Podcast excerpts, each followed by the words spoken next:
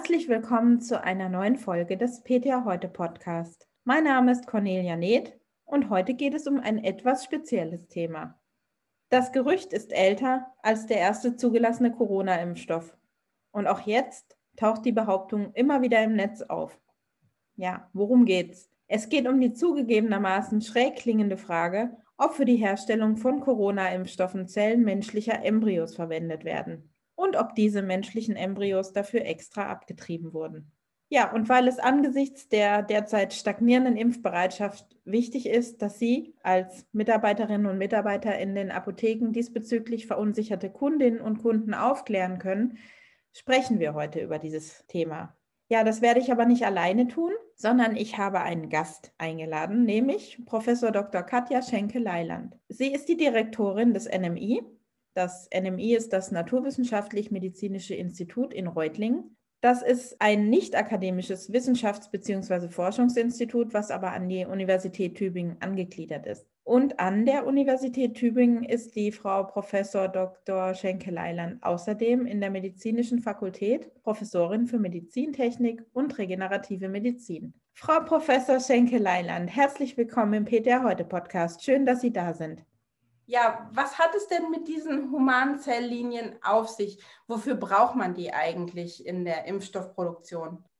Ja, also auch erstmal herzlichen Dank, dass ich beim Podcast bei Ihnen mitwirken kann. Es ist ganz wichtig, nämlich in dieses Thema auch weiterhin Licht zu bringen. Also insgesamt braucht man äh, Zellen und in den meisten Fällen sind das Zelllinien für generell Herstellung von Impfstoffen. Das ist jetzt nichts Spezielles für die Corona-Impfstoffe und hier vor allem eben für diese AstraZeneca, das sind diese Vektorimpfstoffe, beispielsweise AstraZeneca und auch Johnson Johnson.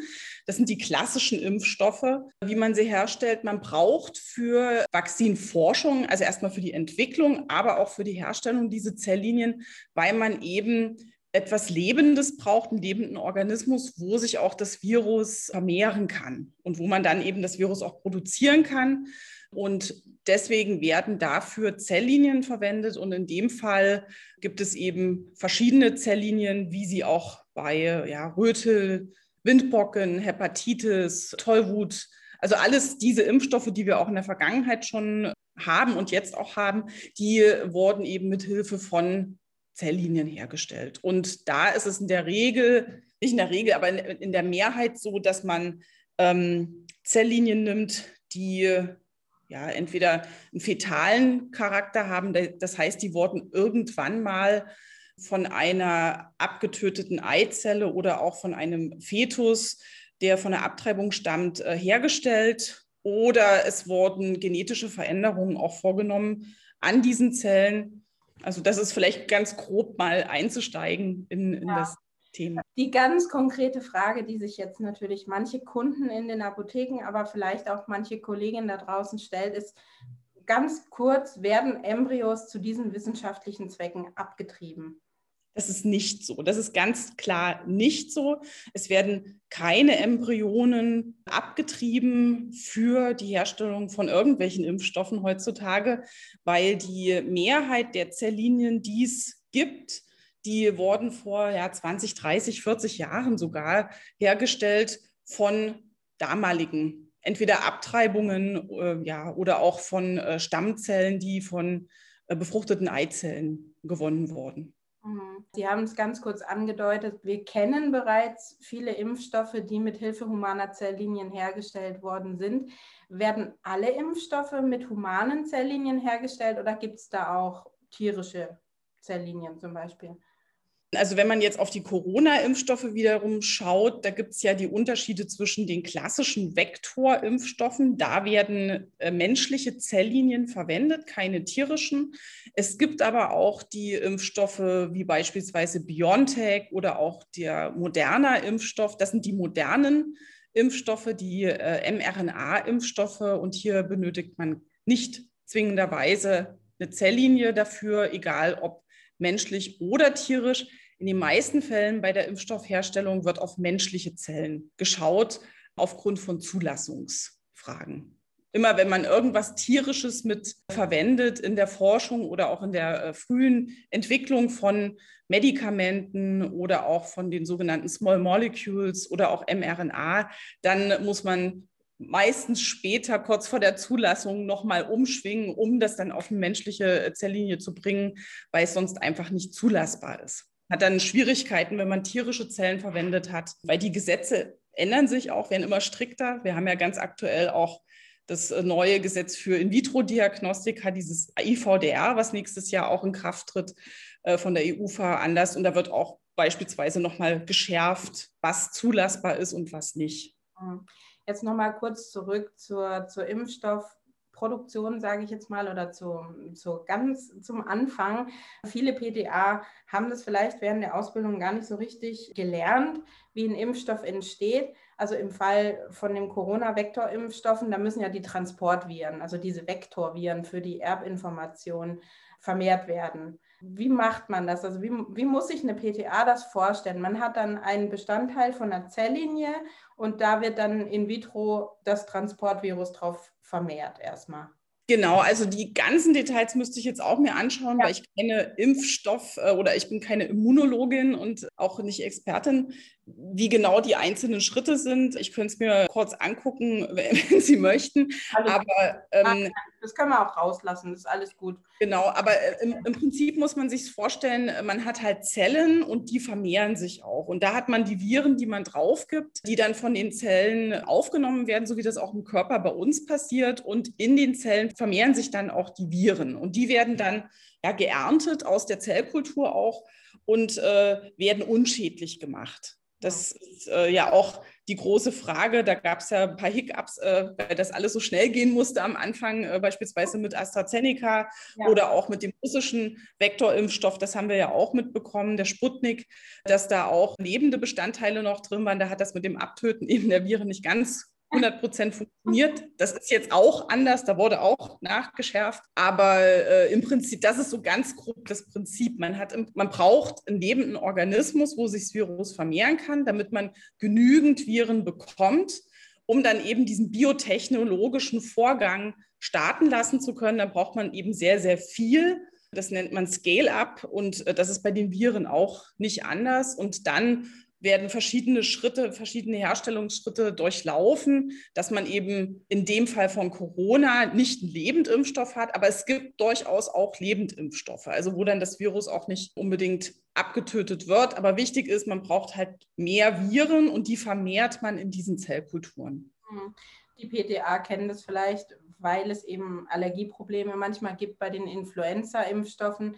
Die werden ja primär auf embryonierten Hühnereiern gezüchtet oder eben vermehrt. Das macht manchmal Probleme. Vielleicht hat das der ein oder andere, der uns jetzt zuhört, einfach auch schon mal gehört. Ich denke, das ist so ein bisschen da, wo man was greifen kann, was man schon kennt. Also Fakt ist, es werden keine Embryos zu diesen wissenschaftlichen Zwecken abgetrieben und es werden alle Impfstoffe irgendwo mit Hilfe von Zelllinien hergestellt, ob die jetzt human sind oder nicht. Wo kann sich denn jetzt jemand, der da wirklich sehr interessiert ist, darüber informieren, welche ja. Zelllinien da verwendet worden sind. Gibt es da Informationen dazu? Mhm. Ja, da gibt es ganz viel Informationen im Internet. Natürlich findet man da sehr, sehr viel. Man findet aber auch im Internet viele Sachen, die nicht so ganz richtig sind. Also ich glaube, eine gute Seite ist vom Robert Koch Institut dass man sich da informiert, was für welche Impfstoffe für Zellen, für Zelllinien verwendet wurden. Das ist dort sehr gut erklärt und sehr gut gelistet. Da kann man sich dann tiefer informieren, wenn man eben mehr Informationen für die Kundin, für den Kunden oder eben auch Patientin äh, braucht. Und ich glaube, das ist die sicherste Quelle. Ja, Sie haben gerade kurz gesagt, bei AstraZeneca und Sputnik hat es ja am Anfang eben nicht ganz geklappt, dass da noch Bestandteile vom Virus im Impfstoff enthalten waren. Sind denn in den Impfstoffen noch Bestandteile humaner Embryos enthalten, wenn man es jetzt mal ganz runterbricht? Und diese Frage könnte tatsächlich gestellt werden in der Apotheke. Mhm. Ja, also das kann man auch mit gutem Gewissen weitergeben. Es sind auch keine Bestandteile humaner Embryos in den Impfstoffen enthalten. Es gibt immer mal wieder äh, Reste von, wie es jetzt bei Sputnik war, das, das waren eben äh, von den Viren die Reste, aber nicht von Embryonen oder auch von den embryonalen Zellen, weil das würde auch eine sehr, sehr hohe Immunantwort bei den Geimpften dann wiederum hervorrufen. Und das würde dann wiederum mit der Zulassbarkeit und auch mit der Verträglichkeit im Patienten, der dann geimpft wird, natürlich äh, interferieren. Und dann hat man da wieder ein Problem. Da achten die Hersteller schon drauf, dass, da, dass die Impfstoffe so rein wie möglich sind. Mhm. Jetzt äh, könnte man sich natürlich fragen, das ist ja auch ethisch immer so ein bisschen fragwürdig, ob man jetzt Zelllinien vermehrt, ob man Modifikationen daran vornimmt. Das ist ja immer ganz schwierig, auch für die Hersteller. Warum nimmt man denn nicht einfach Zellen von freiwilligen Erwachsenen? Die könnten ja irgendwelche Stammzellen spenden oder Blut spenden. Warum braucht man eben diese fetalen Zellen? Mhm. Je jünger, sage ich mal, je, je, entwicklungsbiologisch jünger eine Zelle ist, desto besser vermehrt sie sich, desto einfacher ist es auch über diese Zelllinie Proteine oder in dem Fall dann auch Viren produzieren zu lassen. Also sie ist einfach auch aktiver, wenn ich es jetzt mal so ganz lapidar runterbrechen kann. Und deswegen verwendet man in vielen Fällen hier die fetalen Linien. Was auch gemacht wird, ist, wenn man spezielle Linien braucht, die ein bestimmtes Organ ersetzen sollen in der, in der Kultur, beispielsweise eine Niere oder auch Nervenzellen, Hirnzellen, Herzzellen, da ist es wirklich sehr schwierig, das von Erwachsenen zu nehmen. Also erstmal natürlich kann man sich vorstellen, von einem gesunden Erwachsenen einfach eine Biopsie von der Niere, vom Herzen und vom Gehirn, wenn man bei den Beispielen bleibt, das ist auch nicht trivial. Und äh, auch wiederum von der Zellbiologie vermehren sich diese Zellen nicht. Entweder gar nicht, wie bei den Herzzellen oder auch bei den Nervenzellen, oder nur sehr, sehr schwer, wie bei der Niere. Also da bekommt man einfach nicht die Anzahl von Zellen, die man auch benötigt. Ich habe vorhin von dem Scale-up gesprochen bei den Viren, um eben auch diese Kulturen in diesem Scale-up, also in vieler, in, in einer hohen Quantität zu erzeugen, dass man dann eben genügend Stoff bekommt, auch für, für das Vakzin. Und das hat man bei den fetalen Zelllinien, die bereits hergestellt wurden, hat man das und die sind auch charakterisiert und als sicher befunden. Also die sind, das nennt man auch akkreditiert, die sind praktisch zugelassen als äh, eine Zelllinie, um Arzneimittel herzustellen äh, oder in dem Fall eben auch Vakzine herzustellen. Und mhm. das ist ja auch uns aller in unser aller Interesse, dass man hier sichere Produkte auch herstellt und dann greift man eben auf diese Produkte zurück, die bereits jetzt eben für andere Vakzine verwendet werden oder auch für andere Arzneimittel bereits in der Verwendung sind, wie beispielsweise bei AstraZeneca, die verwenden da eine Zelllinie von fetalen Nieren. Das wurde aus einer Niere auch von einem Abort hergestellt. Das ist die sogenannte HEC-Zelllinie. Ähm, ich überlege gerade, HEC 293 heißt sie, glaube ich. Äh, es ist eine Zelllinie, die wir in der Forschung sehr, sehr häufig verwenden für viele unterschiedliche Fragestellungen. Und in dem Fall wurde sie eben auch verwendet für äh, die Herstellung, für diese initiale Herstellung von dem AstraZeneca-Vakzin, was ja mit der Universität Oxford zusammen hergestellt wurde. Und ich glaube, das war am Anfang einfach auch von der Pandemie. Was sind die bekannten, schnellen Systeme, die wir haben, mit denen wir umgehen können, um jetzt wirklich schnell auch zum Ergebnis zu gelangen. Und dann hat man dann einfach auf diese Sachen zurückgegriffen. Sie haben gerade gesagt, in der Forschung sehr oft werden diese Zelllinien eingesetzt. Jetzt für die PTA so ein bisschen als Hintergrundwissen vielleicht noch ganz kurz. Wie wird denn so eine Zelllinie gelagert? Also es ist natürlich sehr abstrakt für eine PTA, die jetzt nicht im Labor steht. Dann gibt es dann an den Universitätskliniken eben diese Zelldatenbanken, nenne ich es jetzt mal. Oder wie muss man sich das vorstellen? Also das Einfachste ist über Firmen. Also es gibt Firmen, die haben sich auf den Verkauf von Zelllinien spezialisiert und da gibt es sogenannte Biobanken. Das sind Einfrierbanken, wo man diese Zellen dann im eingefrorenen Zustand lagert äh, und da kann man die dann käuflich erwerben. Das ist weltweit über verschimmte, also beispielsweise in Deutschland gibt es Anbieter, Promozell ist ein Anbieter, wo wir häufig Zelllinien kaufen, die sitzen bei Heidelberg. Und ATCC ist eine andere Firma, wo man das kaufen kann. Und diese Firmen sind auch wiederum ja, zugelassen, die werden auch immer kontrolliert und äh, ja. äh, die haben halt für die Qualitätssicherung auch solche ähm, ja, Gefriersysteme, dass da eben auch keine Schwankungen sind. Das kennt man ja von zu Hause, wenn man mal einen Stromausfall hatte oder so, dann hat das Fleisch Gefrierbrand. Das will man bei den Zellen natürlich nicht. Und diese Firmen können dann eben auch zusichern, wenn man bei denen diese Zellen kauft, dass sie eine bestimmte Qualität haben und dass sie auch funktionieren, äh, so, so wie sie funktionieren sollen. Die meisten Pharmafirmen haben solche Biobanken auch bei sich selber vor allem die großen Pharmafirmen, wo sie dann auch natürlich diese Zelllinien lagern können. Also die Zellen werden praktisch gewonnen von dem, von, von dem Abort oder auch von der äh, befruchteten Eizelle, je nachdem, was es dann für, für Zelllinien sind, oder auch von einem Gewebe. Die werden isoliert und dann werden sie eben weggefroren. Und äh, bevor man sie wegfriert, versucht man natürlich so großzügig wie möglich sie zu vermehren, dass man viele, kann man sich vorstellen, äh, viele Fläschchen hat, die man wegfriert und die kann man dann auftauen nach und nach und kann wieder vermehren. Und dadurch, dass die eben, wie ich es vorhin erklärt habe, diesen fetalen entwicklungsbiologischen Charakter haben, also die vermehren sich sehr, sehr gut und sehr einfach, kann man da auch immer mehr und immer viele Zellen äh, davon gewinnen, wo man dann auch, wie wir jetzt heute dastehen, eben in 30, 40 Jahren nach dieser Gewinnung weiterhin damit arbeiten kann. Ja, sehr gut. Ich denke, dann kann man sich da so ein bisschen ein kleines Bild machen, wie, wie das Ganze funktioniert. Im Moment sind es AstraZeneca und äh, Johnson Johnson, die mit humanen Zelllinien arbeiten, die mRNA-Impfstoffe nicht. Und ich glaube, jetzt kommt als nächstes ein rekombinanter Impfstoff, der Novavax, der jetzt relativ schon weit ist.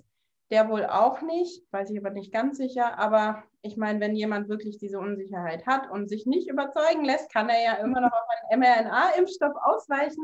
Wir haben ja momentan die Situation, dass wir relativ viel Impfstoff haben. Und für die PTAs heißt es einfach erklären, beraten. Vielleicht konnten Sie jetzt was mitnehmen. Ich ja. sage auf jeden Fall vielen Dank für die tollen Erklärungen. Sehr, sehr, gerne. Und ich hoffe natürlich, dass wir eine hohe Impfrate bekommen und dass Sie alle erfolgreich sind bei den Beratungen, dass wir eben noch mehr Bürgerinnen und Bürger überzeugen können, sich auch impfen zu lassen, mit welchem Impfstoff auch immer. Genau. Dem habe ich fast nichts mehr hinzuzufügen, außer dem Spruch beraten statt belehren passt hier, glaube ich, ganz gut. Ich wünsche Ihnen viel Erfolg bei der Beratung zu diesem heiklen Thema. Das war's für heute vom PTA Heute Podcast. Ich würde mich freuen, wenn Sie auch beim nächsten Mal wieder einschalten und sage bis bald.